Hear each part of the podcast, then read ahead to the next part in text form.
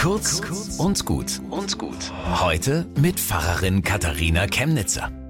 Falls sich heute jemand wundert, dass Denkmäler oder öffentliche Gebäude und Plätze blau beleuchtet sind, das ist eine Aktion von UNICEF, dem Kinderhilfswerk der Vereinten Nationen. Turn the World in Blue, also taucht die Welt in Blau, lautet das Motto. Und 190 Staaten, in denen UNICEF aktiv ist, machen mit.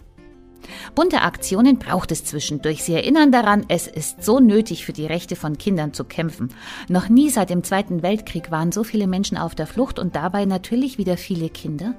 Über 400 Millionen wachsen in Konfliktregionen auf und machen wir uns eigentlich klar, was das heißt, ohne jegliche Sicherheit die Kindheit verleben. Eine Zahl aber ist für mich gänzlich unfasslich. Fast jedes Kind auf der Welt ist heute mindestens einer Umweltgefahr ausgesetzt. Hitzewellen, Überschwemmungen oder Luftverschmutzung. 99 Prozent aller Kinder, die heute leben, haben eine gefährdete Zukunft. Jesus stellt in der Bibel Kinder in die Mitte seiner Jünger. Wie wir zu Kindern sind, das ist der Maßstab, ob unser Leben Gott gefällt oder nicht. Bis zum nächsten Mal.